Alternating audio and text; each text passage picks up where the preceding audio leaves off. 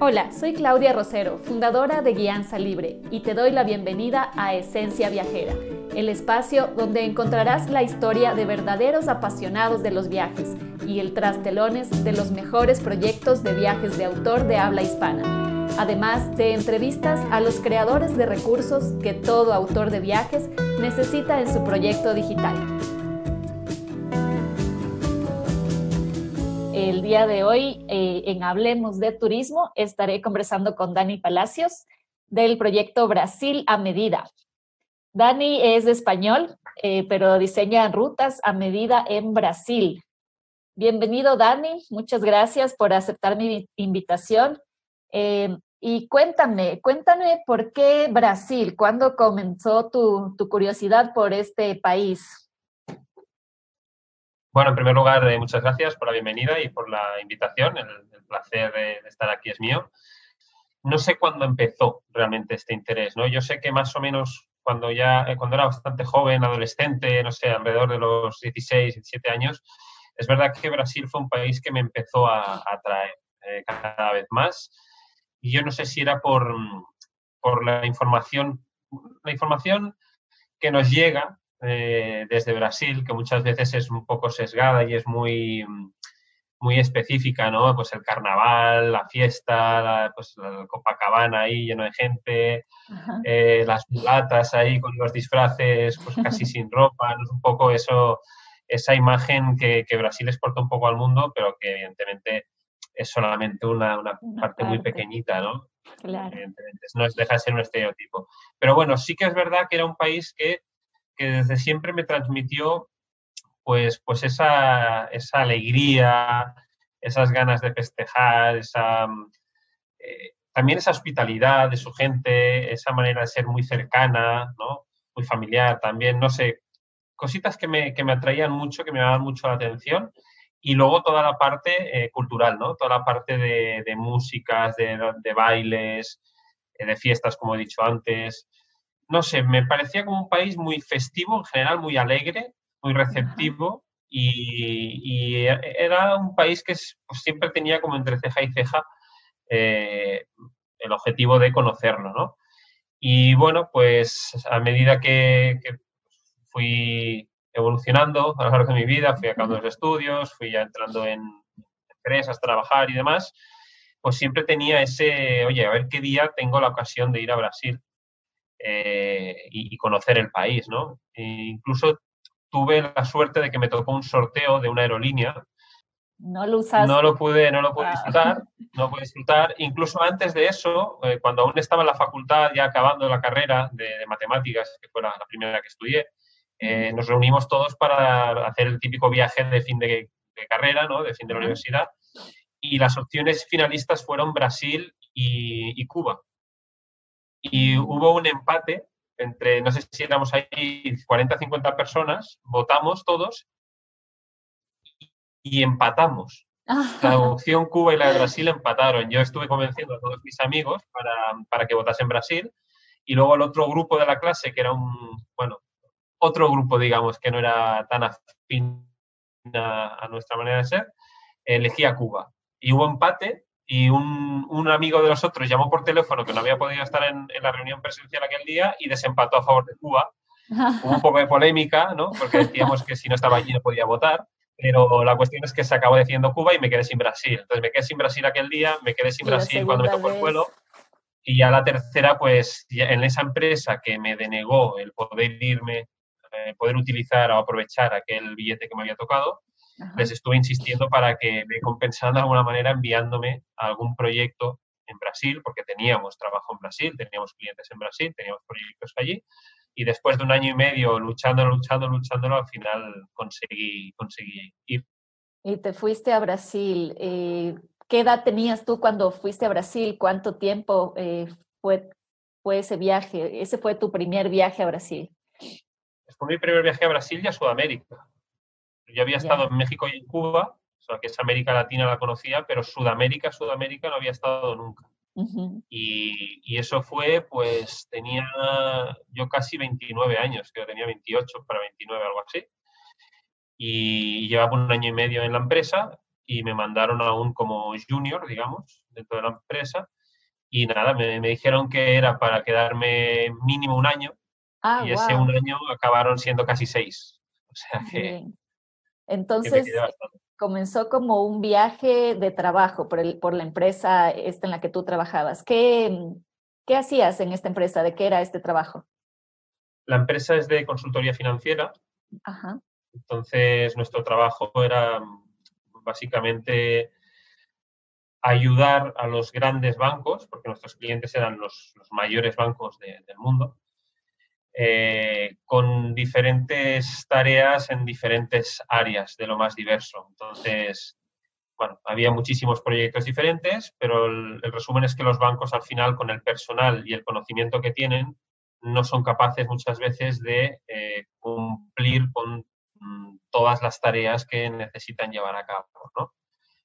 Eh, con, todo con la implantación de todas las normativas que tienen que, cumplir, etc. Y subcontratan a estas empresas de consultoría financiera porque tienen mucho capital humano y mucha y mucha y mucho conocimiento, ¿no? Gente muy bien formada, de, buenas eh, universidades, buenos currículums, pero al banco se asegura que, el trabajo sale, ¿no? Porque son trabajos en los que no tienes horario. Tú entras a trabajar a las nueve, pero puedes estarte toda la noche hasta que el trabajo salga, ¿no? Claro, y esa era un poco la vida que tenía yo ahí. Por obra. ¿Y a qué ciudad fuiste a vivir en Brasil en esa ocasión? Eh, São Paulo. Sao Paulo. Sao Paulo, que es donde está, donde se junta todo el núcleo financiero de, del país, básicamente. Claro, entonces estabas trabajando en finanzas, pero aprovechabas el tiempo para conocer también, también Brasil. ¿Cómo era eh, tu vida en esta época? ¿Cuál, cuál era la, dinámica de, tu día a día o una semana típica eh, cuando ya estabas viviendo en Brasil? Pues la semana típica era de lunes a viernes trabajar como un animal.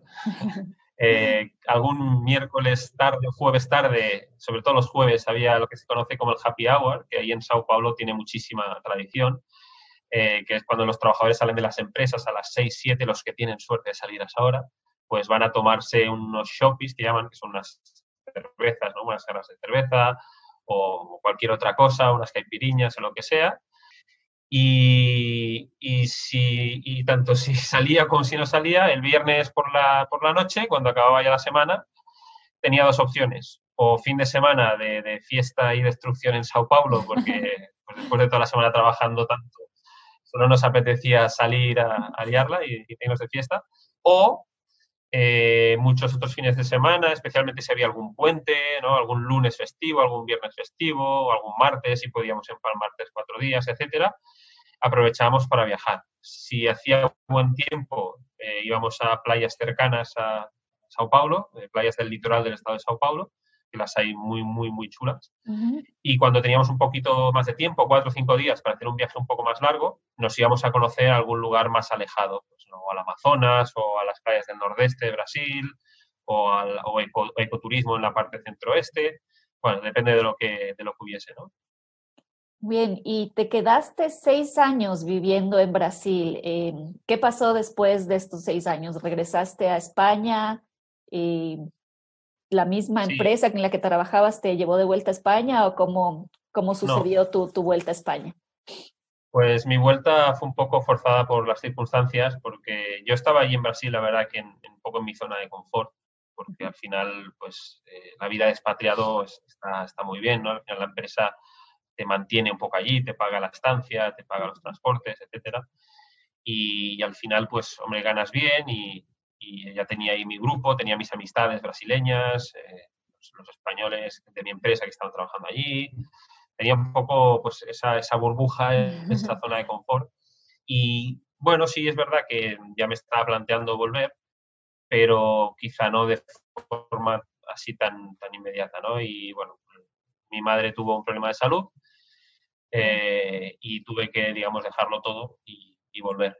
Entonces dejé el trabajo, dejé el país, volví a Barcelona y esto hace justo, justo de hecho hoy, justo hace dos años que estaba celebrando mi fiesta de despedida en Brasil oh. y una semana después me fui.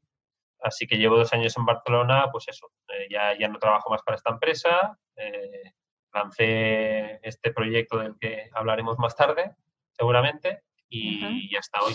Y pues eso, pasando más tiempo con, mis padres, que hacía tiempo que, pues que todos esos seis años pues los vi poco. Claro. Y los amigos que tengo aquí y tal, y, en, eso, en eso consiste mi vida hoy día.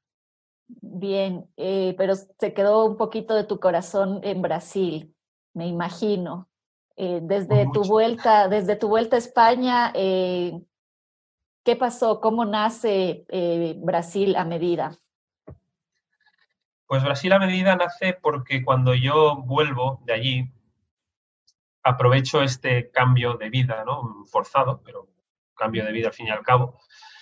Em, para, para, plantearme si el tipo de vida que estaba llevando hasta entonces realmente me llenaba y realmente era algo que yo quería hacer, ¿no? Si yo quería estar, pese a que, como digo, tenía muchas cosas buenas, ese tipo de vida, eh, no, no, estaba yo convencido de querer estar pues, en una oficina metido todos los días de la semana, con los horarios infernales que, que teníamos que hacer en ese tipo de trabajo, incluso que los horarios fuesen mejores, ¿no? Pero el hecho de estar ligado a un horario, a un lugar físico, a un jefe, etcétera, pues, pues no tenía yo muy claro que fuese lo que quería hacer con mi vida. Entonces empecé a explorar nuevas vías de ganarme la vida y de tener un estilo de vida un poco más libre, tanto a nivel eh, físico, geográfico, como de horario. ¿no? Claro. Y, y, claro, mucha gente ya, incluso en Brasil, amigos brasileños y amigos incluso españoles, me decían, oye, tú con lo mucho que te conoces Brasil, porque te has viajado por todo el país, ¿por qué no abres un blog de viajes? Porque yo tengo un amigo que tiene un blog y se gana la vida con su blog y bueno, y empezaban esos cantos de sirena, ¿no? De, blog de viajes de Brasil y tal. Y yo no tenía ni idea del mundillo. Yo lo máximo que conocía de los blogs eran algunos que había consultado alguna vez para hacer alguno de mis viajes estos de mochileo por lugares perdidos de Brasil que nadie conoce. Dije, Hombre, no se me da mal escribir, es verdad que el conocimiento de, todos los viajes que he hecho lo tengo, pues es solo cuestión de estar un poco desocupado, porque en el trabajo que estaba, tantas horas de trabajo no me lo permitían, ¿no? Y claro, al volver a Barcelona y sin trabajar y a tener ese tiempo, dije, pues quizá ahora es el momento para eh, lanzarlo. ¿no? Y bueno, pues me empecé a empapar de todo esto, de cómo crear un blog uno mismo, de estudiar SEO, de estudiar todo lo que tiene que ver con, con el blogging de, que no es poco, ¿no? Que no es poco. Y ahora, ahora que lo, lo estoy viviendo, sufriendo, pues son, hay que tener muchísimas cosas en cuenta, pero bueno, en aquel momento dije, bueno, pues no es tan difícil montar un blog, ¿no? Monto el blog, empiezo a escribir, voy subiendo post, Google ya me posicionará y no, sé, y la gente me irá leyendo, no sé cómo se monetizará esto, eh, con enlaces de afiliado, no sé, ya, ya veré pero, pero seguro que de alguna manera se puede hacer. ¿no? Y estaba yo en esa de informarme, compré mi hosting, decidí mi, mi dominio, que era, era uno eh, portugués, o sea, brasileño, se llama posesoviaja.com.br, eh, porque era un blog destinado a, cuyo propósito era mostrar a los brasileños lugares de su propio país que la mayoría no conoce. Ah, ok. Entonces te dirigías a brasileños en un principio. Correcto, correcto. Inicialmente mi idea era un blog de viajes para brasileños escrito en portugués con dominio.br y, lo lancé, compré el dominio, empecé a escribir y creo que tiene ahora mismo cuatro, cuatro posts, que los hice como hace un año. Y el último no sé si lo escribí en enero o febrero, por ahí. y ya, eh, no le di más bombo. ¿Por qué? Porque simultáneamente conocí por, por, una amiga en común a Antonio G., y que es el, bueno, fundador de Inteligencia Viajera y de la Escuela Nómada Digital, que no deja de ser una escuela en la que nos enseñan a crear un negocio digital desde cero, de cualquier tipo. ¿no? Él inicialmente se centraba en los blogs de viaje, pero ya cuando yo lo conocí ya estaba la cosa más expandida a cualquier tipo de negocio digital. Y hablando con él, pues me dijo, mira, mmm, Danilo, yo creo que un blog de viajes, y estas son palabras textuales, es un error estratégico si te quieres convertir en nómada digital. Me lo dijo así tal cual. el que, tiene uno de los mayores blogs de viajes, ¿no? Te, después de todo su aprendizaje y su experiencia, te dice eso, un blog de viajes. Exactamente. Exactamente, y él, y él lo conoce bien, ¿no? Él, es verdad que él empezó hace cinco años con su blog cuando aún había más hueco, más nicho, ¿no? Y, y no era tan difícil, pese a que se lo tuvo que trabajar muchísimo, ¿eh? y se lo trabajó y por eso tiene el éxito que tiene. Pero me vino a decir, hoy día ya hay tantísimos blogs de viajes que o tienes una diferenciación muy clara o te va a costar mucho monetizarlo, te va, o sea, te puede costar mucho tiempo y mucho esfuerzo. Y hay muchos otros tipos de negocio digital que te pueden permitir tener esa vida libre que quieres tener de forma más rápida y más escalable, etcétera. Entonces, uno de, los consejos que me dio, una de las guías que me dio, eh, fueron algunos ejemplos de webs de viajes también, eh, especializadas en un país, de alumnos que habían pasado por ediciones anteriores de la escuela.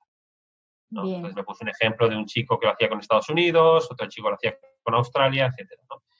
Y me dijo, estas personas viven de su blog, bueno, de su blog, de su negocio, que no son blogs, no son blogs propiamente. O sea, puedes tener un blog, pero son webs en las que ya desde el principio estás ofreciendo unos servicios eh, pagados desde el primer día y al mismo tiempo tienes un blog adjunto a tu web en el que vas escribiendo, vas dando contenido gratuito de valor y que se va posicionando eh, orgánicamente para que la gente te encuentre también orgánicamente, ¿no? Claro, siguiendo ese consejo, pues... El blog no es el negocio, sino que eh, el es parte de...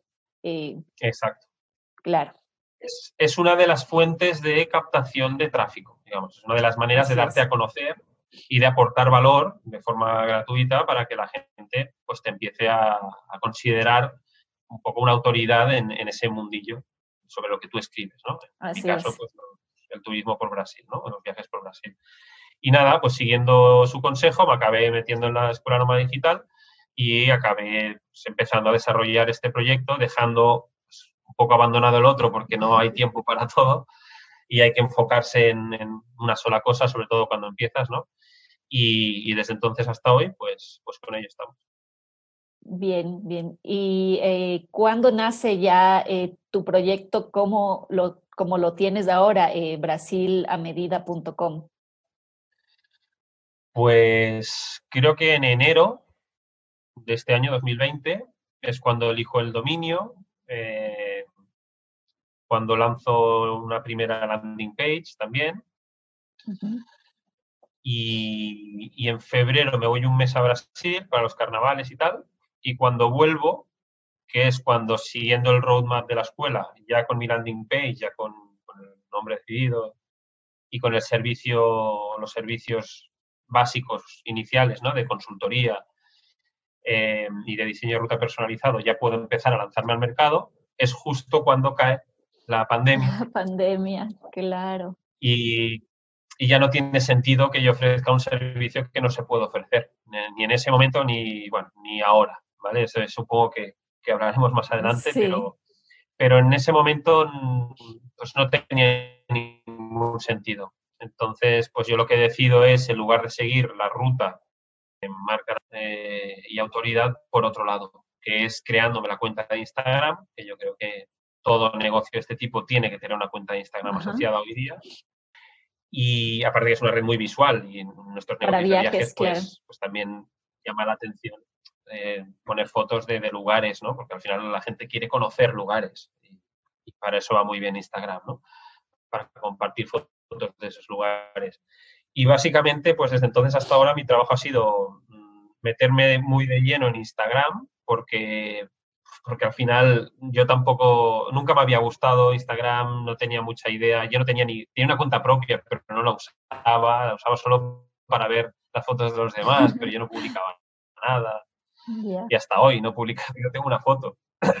Y, y, claro, tuve que aprender desde cero cómo funcionaba esa, esta red y me, me, dio mucho trabajo esto. Entonces, hasta el día de hoy, creo que tengo unas 85 publicaciones más o menos, pues ha sido meterle mucha caña en Instagram, aportar mucho valor, darle mucho cariño y currarme las publicaciones, que no sea una foto y dos líneas debajo, sino pues, pues intentar aportar mucha información sobre el lugar que hablo.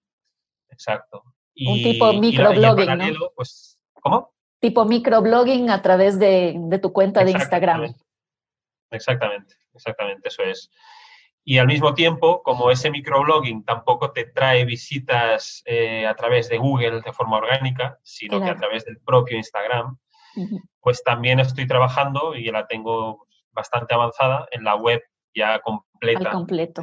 El proyecto que no sea solamente una landing, sino pues, que ya tenga una estructura y, y, que tenga ya esa parte del blog en la que pueda empezar a compartir ya no microblogging, sino blogging de verdad, con posts mucho más extensos, con más información. Eh, pero bueno, estamos aún trabajando en ello. Bien, Dani, eh, me cuentas eh, de tu proyecto que estabas comenzando, me imagino que a todo motor, en febrero, marzo, viene la pandemia y te pegas, me imagino que un, un parón o, o, un medio sustillo ahí de que, bueno, mi proyecto tiene que ver con viajes. ahora, ¿qué voy a hacer?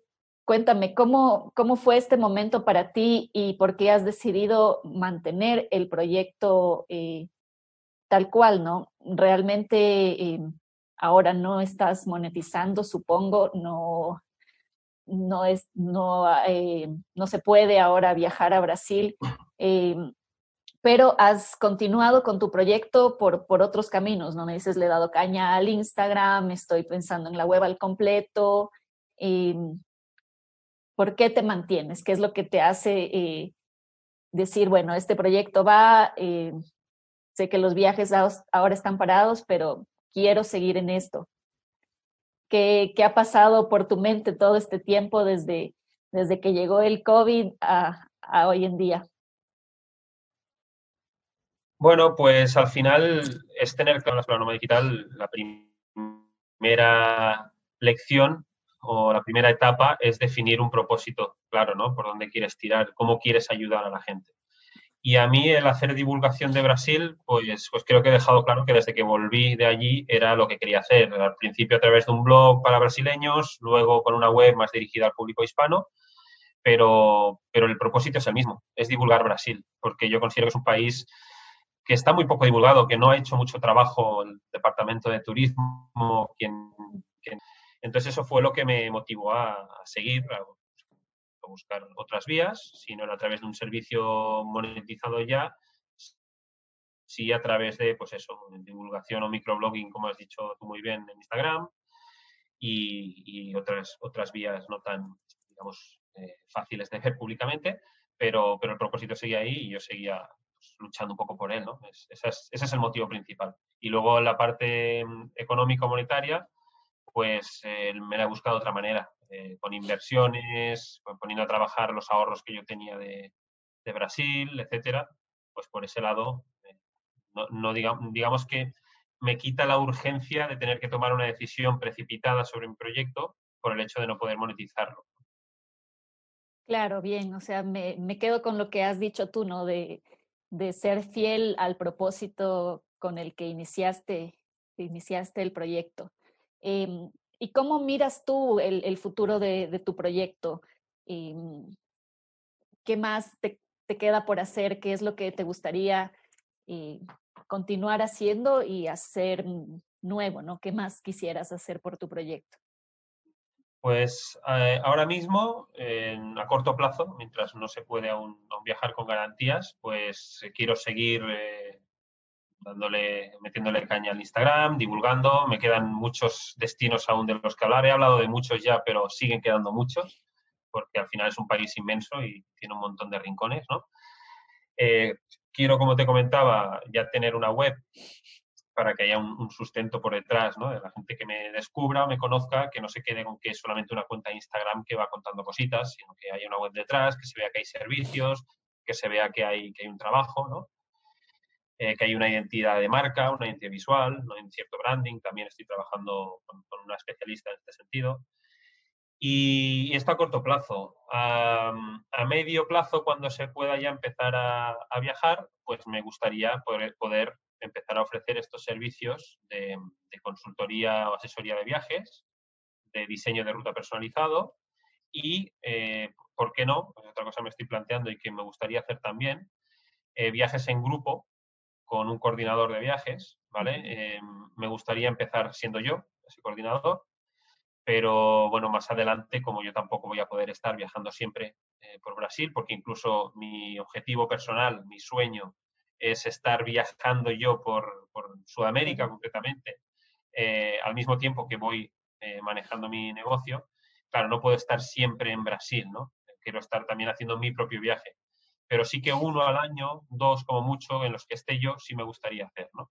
Y a partir de ahí, si se puede crecer, pues ofreciendo viajes, aunque el coordinador no sea yo, pero sí con una ruta que he decidido yo, que he planificado yo, eh, es decir, que yo esté detrás de todo, excepto lo que sería el acompañamiento del viaje, pues también es, es algo que me planteo a, a, medio o largo plazo. Bien, entonces es, tienes ya una, una idea de, de, la gama de servicios que ofrecerías. Eh, ¿Para quién sería este servicio y para quién no? Porque, bueno, no es un servicio tradicional como el de una agencia de viajes, eh, tampoco serías tú el proveedor, el proveedor local como sería un, guía de turismo, por ejemplo. Eh, es más bien, como has mencionado, la coordinación, y ah, en ciertos casos del acompañamiento también, en otros no. ¿A quién va dirigido esto? Sí, pues como tú muy bien has dicho, la primera puntualización que hay que hacer es que efectivamente no soy una agencia de viajes ni Brasil a medida es una agencia de viajes, ¿no? En ese sentido, pues yo no hago reservas de hotel ni reservas de vuelo, incluso porque no tengo tampoco potestad para hacerlo. ¿no? Pero sí que ofrezco pues, un servicio de, asesoramiento y, de, y, de, acompañamiento. Eh, en algunos casos eh, presencial, en otros a distancia, ¿no? Entonces, eh, ¿para quién es este tipo de servicios? ¿Para quién es Brasil a medida? Pues mira, para gente que quiere organizarse el viaje por su cuenta, mm, que no, que no quiera el típico viaje paquetizado de, agencia, pero que no sepa muy bien por dónde empezar, porque el, país pues, es muy grande, es, es muy inabarcable, es sin, como digo, no hay mucha información, la información que te encuentras son los sitios típicos, ¿no? Gente que quiere ir un poquito más allá del turismo, del, circuito turístico tradicional brasileño, ¿no? Y de la mano de un, de un especialista en el, en el, país. Gente que le guste la naturaleza, que le guste la aventura, que quiera conocer eh, la cultura local, que quiera hacer esa, esa parte que yo creo que tiene que estar en todo viaje a Brasil, que es la inversión cultural, que yo creo que es, junto con la naturaleza y los, paisajes, es lo mejor que tiene Brasil. El contacto con sus gentes, porque es cuando realmente vives Brasil, ¿no? Y, y ese es básicamente el público al que, al que voy dirigido. ¿A quién no va dirigido? Pues, pues a las personas que, que, que quieran un viaje con todo montado, ¿no? llave en mano, que se dice, eh, no, yo quiero que me miden todas las reservas, todos los transportes, todo, y yo solamente y no me preocupo por nada. Yo voy allí, y me lo dan todo hecho, me vienen a buscar al hotel, me llevan a hacer tal excursión. Eh, a mí no me gusta ese tipo de turismo, yo no creo mucho en él, aunque me parece perfectamente respetable y, hay gente que prefiere no tener que preocuparse por nada y me parece genial, pero no es el, tipo de, viaje que, que ofrezco. Bien. Em, quería consultarte también. Supongo que por tu, tu, negocio, tu proyecto, estás bastante al tanto de cómo está la situación de los viajes en Brasil. ¿Qué nos puedes eh, contar? Y... Sí, bueno, yo más que estar al tanto de los, de los viajes allí, me gusta estar al tanto de la situación allí, es decir, de, de la incidencia del, del, virus, de cómo se está propagando, del número de casos, de contagios, etcétera. Porque por mucho que ahora coja Bolsonaro y diga, no, no, el país está abierto a todo el mundo, puede entrar quien quiera, yo no voy a ofrecer mis viajes, porque yo, mm, por lo que veo, yo, yo, yo hablo todos los días con gente de allá, tengo muchísimas más amistades allí que aquí, y hablo cada día, estoy practicando el portugués porque estoy hablando con, con gente de allí, ¿no? Y, y, les pregunto cómo está la situación, la veo en los stories de, de mis muchísimos contactos de Instagram que, son de allí, o que no son de allí pero viven allí, ¿no? Compañeros, ex compañeros míos de trabajo que aún están allí.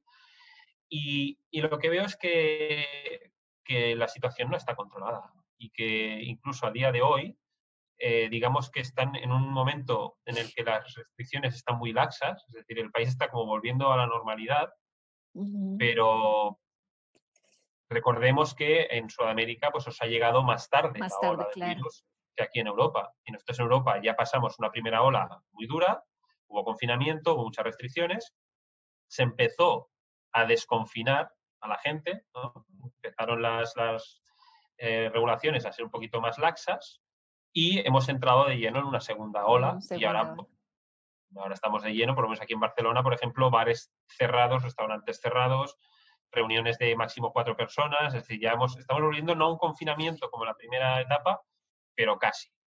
¿vale? Y, y la curva de contagios vuelve a estar a, pues, pues, a unos niveles parecidos a los de entonces.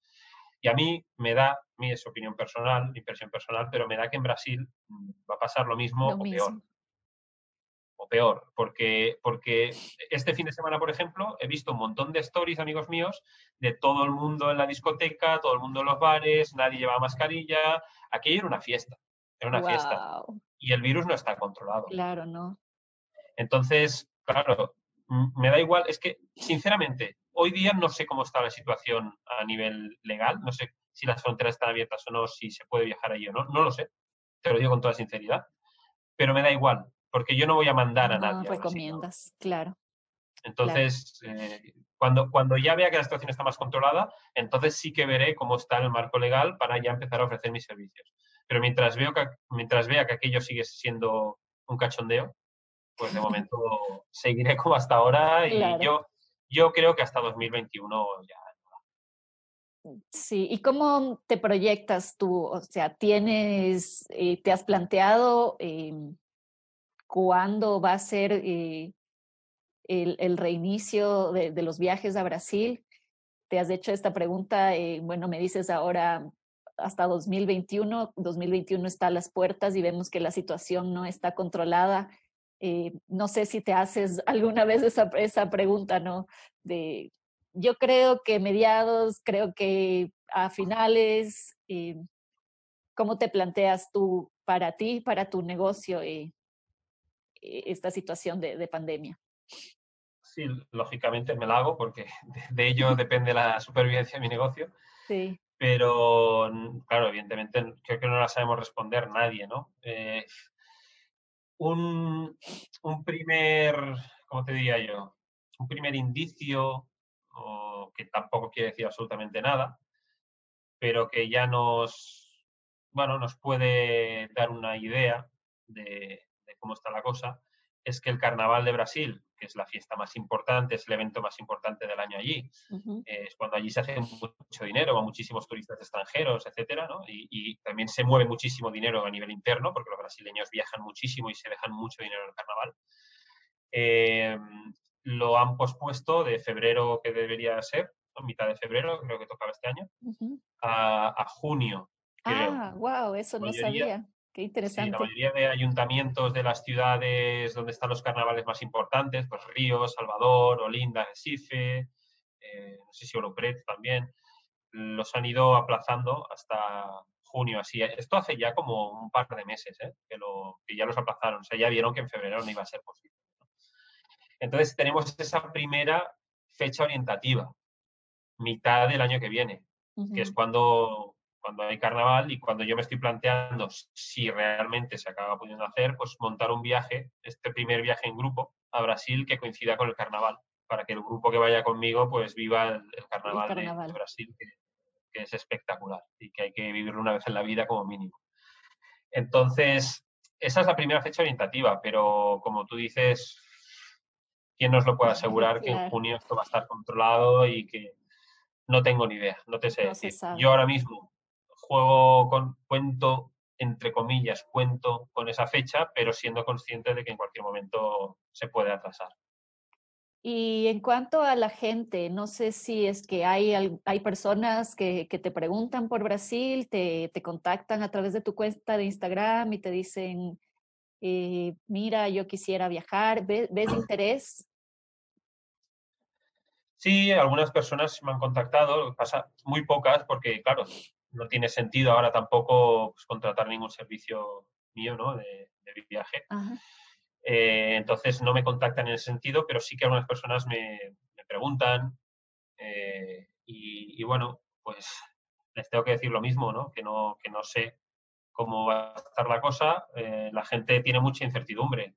Yo creo que estamos, nos sentimos todos más o menos igual, tanto porque yo, yo, soy uno más de los que quiere viajar a Brasil. Ya no, ya no soy el, el, creador de Brasil a medida que ofrece servicio para que otras personas vayan a Brasil. Yo mismo quiero ir a Brasil. Sí.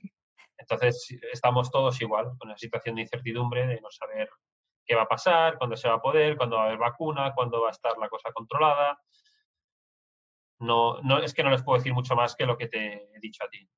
Claro, claro, claro, pero el interés está, es decir, la gente está esperando. Eh, sí, sí, sí, sí, sí, sí, la gente está esperando. Eh, la gente está, pues yo lo veo en la interacción que veo también en, los, en las publicaciones de Instagram que voy subiendo, pues que la gente tiene ganas, ¿no? Porque claro, encima les pones el caramelito y dice, mira qué playa más, más chula. Y, la gente dice, hostia, qué guapo, quiero ir, pero ¿cuándo, no? ¿Cuándo se va a poder? Sí que hay ganas de ir, por supuesto. Yo el primero, como te digo, ¿eh? Pero, bueno, pues paciencia y, y, a cuidarnos todos mientras, mientras tenemos la situación que tenemos. Claro, entonces aquí el, el mayor consejo, tanto para los viajeros como para los, eh, las personas como tú y yo que vivimos de un negocio basado en viajes, basado en turismo, sería sería paciencia, no olvidarnos del propósito que tenemos también. Eh, no digo, eh, bueno, no hagas nada, no busques otra fuente de ingreso, ¿no? Pero está ahí tu, tu negocio, eh, el, que, el que lo haces con, con un propósito que, que, es un poco más allá de la monetización, ¿no? Em, sí, esto depende. Sí, depende de la situación, ¿no? De cada uno. Claro porque al final sí, yo tengo fuentes de ingresos adicionales que me permiten poder seguir firme en mi propósito sin monetizar, pero sé que hay gente que, tiene otros proyectos y que no puede hacerlo así, que necesita monetizar. Entonces, claro, a esa gente eh, le diría que, que le den una vuelta al proyecto para ver de qué manera, sin salirse de su propósito, pueden, pueden pivotar. ¿no? Yo si me lo tuviese que aplicar este consejo a mí mismo, ahora mismo, eh, te diría que, por ejemplo, podría tirar por la parte del portugués, porque ya en mi Instagram eh, habrás visto que de vez en cuando voy subiendo algunos pequeños tips de, portugués. De portugués. Que, que, bueno, son, son mini tips, son, son pequeños, pequeñas enseñanzas de nada, tres, cuatro minutos sobre alguna situación muy concreta, ¿no? Pues cómo agradecer, cómo disculparse, cómo pedir permiso, cómo no. Eh, que está muy lejos de ser un curso de portugués, pero también tengo eso ahí para que la gente me sitúe un poco como, como conocedor del idioma también. Al final, pues haber vivido seis años allí, pues te, da un conocimiento también muy amplio del idioma. Y, y, si tuviese que pivotar, pues, y me lo he planteado varias veces, pues tiraría hacia el portugués, ¿no? Hacia eh, montar, no sé, o alguna membresía o alguna pequeña escuelita o clases para, para, gente que quiera aprender portugués para cuando se pueda viajar allí. Portugués quizá más orientado al viaje, ¿no? Al, a las expresiones y, vocabulario que vas a necesitar cuando hagas un viaje a Brasil, no para alguien que va a vivir, sino para alguien que va solamente a viajar, ¿no? Un poquito portugués de viaje, digamos. Pero, pero bueno, de momento eh, no, no, me da la vida para, para hacer más cosas. Eh, pero si tuviese que dar un consejo a alguien que sí tenga esa necesidad de monetizar, pues sería dentro de lo que es tu propósito, que en mi caso es divulgar tanto destinos como cultura brasileña, ves si puedes pivotar hacia algo que, que, te que sí se pueda monetizar ahora. En mi caso, por ejemplo, pues sería la enseñanza de portugués, que forma parte de la, de la cultura brasileña. Claro, así es. muy válido, muy válido el consejo, Dani. Muchas gracias. Eh, finalmente, quería consultarte. Mi proyecto se llama Guianza Libre eh, y les pregunto a varios de mis, de mis entrevistados, bueno, tú me mencionaste al, al inicio de esta entrevista un poco también el tema de la libertad, em, pero quería preguntarte, ¿qué es para ti la libertad? Bebe, bebe, mientras, mientras le das la vuelta a la pregunta, bebe un poco de agua. Sí, sí, que me estaba quedando ya seco. Em, libertad al final, yo lo, lo, antepondría a ataduras, ¿no? Es como el antónimo de, de pues de, de, estar atado. No voy a decir de esclavitud, pero sí de estar atado. Al final, libertad pues es esa condición de poder hacer un poco lo que quieres, siempre dentro del respeto a los demás, pero de poder elegir, sobre todo esta palabra, poder elegir eh, qué es lo que quieres para ti. Libertad es, como digo, es un término muy amplio, ¿no? la podemos restringir a, diferentes ámbitos de la vida. ¿no? Está la libertad temporal, está la libertad geográfica, está la libertad de, decisión, de pensamiento, de, expresión. Pero para mí en general simplemente poder elegir aquello que tú quieres. No sé si querías que te respondiese por ahí o esperabas. No, no, tu respuesta, tu respuesta está muy válida, muy válida. Muchas gracias, Dani. Eh, te agradezco mucho por, por la entrevista del día de hoy, por contarnos un poco de Brasil, de tu proyecto, y darnos esos tips eh, muy buenos para emprendedores, para la gente que quiere visitar Brasil, que, que lo tengan en mente y que te sigan eh, en tu cuenta de Instagram para que vayan, vayan viendo esos lugares maravillosos que hay por visitar. Eh, ¿Dónde te podemos encontrar, Dani? Pues como tú muy bien has dicho, está la cuenta de Instagram, que es lo que está más trabajado ahora mismo, es Brasil a medida, todo junto. Eh, después tengo una fanpage en Facebook que también se llama Brasil a medida, las tres palabras, que básicamente lo que hago es replicar el contenido que ya está en Instagram, ¿vale? O sea que eso es básicamente para la gente que use Facebook y no use Instagram, pues todo el contenido que tengo en Instagram lo pueden ver en la fanpage de Facebook, pero es, es, el mismo contenido. Y después tengo también un canal de YouTube, eh, no lo tengo tan trabajado como tú, pero, pero también se llama Brasil a medida, ¿vale? Parado. Y, mm, y en este canal lo que hago también es reaprovechar o reutilizar el contenido de Instagram TV, ¿vale? Que son básicamente estos videotips de portugués que, voy dando de vez en cuando, una vez cada tres semanas más o menos. Y también las entrevistas que yo le hago a gente que tenga alguna relación fuerte con Brasil, sea porque han, han viajado mucho por el país, sea porque han vivido allí y nos pueden contar experiencias de vida, en definitiva, experiencias de vida y viaje por Brasil, ¿vale? Que son lo que yo llamo las charlas Brasis. Eh, esas también las hago en directo en Instagram, eh, quedan en Instagram TV, pero luego las subo a YouTube, para que exacto, para que la gente que no tiene Instagram no puede verlas en Instagram TV, las pueda ver en, YouTube, ¿no? Y también en la página de la fanpage de Facebook también las subo. Y bueno, y luego está la web, que es brasilamedida.com, también todo junto, eh, que ahora mismo, como te digo, tiene solamente la landing page del servicio de diseño de ruta, pero que en un mes, a finales de noviembre más o menos, principios de diciembre, debería estar ya pues remodelada y deberíamos tener ya la web completa y, ahí ya podrán pues, pues obtener mucha más información a través de los, posts del, blog. Y, y, también daré un regalito para quien se quiera suscribir pues, a, la, newsletter o a, bueno, los mails que, les pueda ir enviando. Eh, pero bueno, ya te digo, eso a final de noviembre, principio de diciembre, eh, yo creo que lo tendremos listo. Y esas serían todas las vías de, contacto que tengo ahora mismo. Bien, bien, te dejo, voy a dejar linkeado abajo de esta entrevista todos tus, tus vías de contacto. Eh, como esto ya se queda de por vida en YouTube, ahí estará tu, tu web al completo al final de noviembre, pero seguirá ahí la gente pudiente contactar por ese medio. Muchas gracias de nuevo, Dani. Me despido entonces. Ha sido muy educativa la entrevista. Muchísimas gracias a ti por, por invitarme a tu espacio y mucha suerte a los dos. Gracias. Muchas gracias por acompañarnos hoy. Visita nuestro canal de YouTube, encuéntranos como Guianza Libre para ver esta y otras entrevistas. Además, síguenos en Instagram y Facebook como Guianza Libre y encuentra tips y noticias para que tú también crees tu negocio digital de viajes.